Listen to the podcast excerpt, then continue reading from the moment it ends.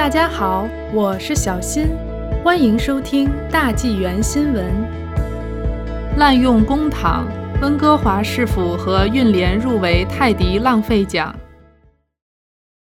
三月十五日，加拿大纳税人联合会公布了第二十三届浪费公帑泰迪奖获奖名单。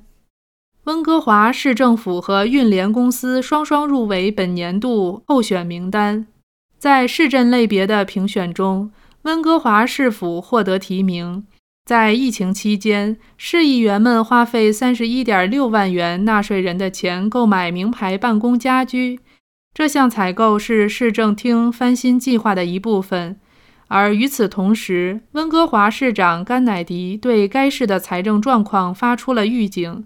并呼吁联邦和省政府增加援助金，以维持市政运作。甘乃迪说，在这项支出被公开的时候，他曾要求城市经理审查加拿大纳税人联合会所说的“狂欢购物”，但该项预算最终获得了高层管理委员会的批准。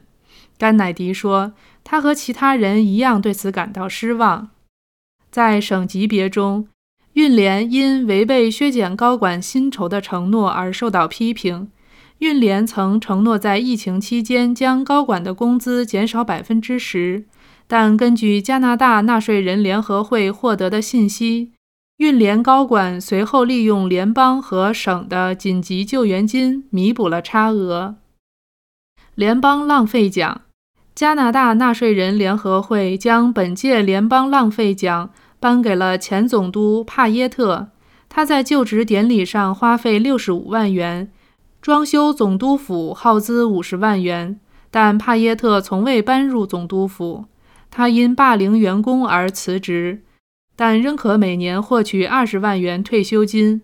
另外，联邦政府对他的管理方式的调查花费了三十九点三万元。省级浪费奖。魁北克省政府获得省级金猪奖。该省耗巨资购买了一艘需要大笔维修费的破损轮渡，用于接载乘客穿越圣劳伦斯河。这艘轮渡被加拿大纳税人联合会描述为价值1.75亿元的柠檬。魁省政府不得不买了另一艘渡轮。不幸的是，在启用后的第一个月内就发生两次碰撞而报废。随后，省府又买了第三艘渡轮，已经撞了两次码头。市级浪费奖，市级浪费奖被多伦多市政府领走。该市耗资约十六万元兴建一条自行车道，五个月后决定拆掉，为此又花费了八万元。泰迪浪费奖以前联邦官员泰迪命名，他涉嫌滥用公款。报销的账单中包括七百元的双人午餐，在一九九九年被解雇。泰迪浪费奖的奖品是金色小猪，因此也被称为“金猪浪费奖”。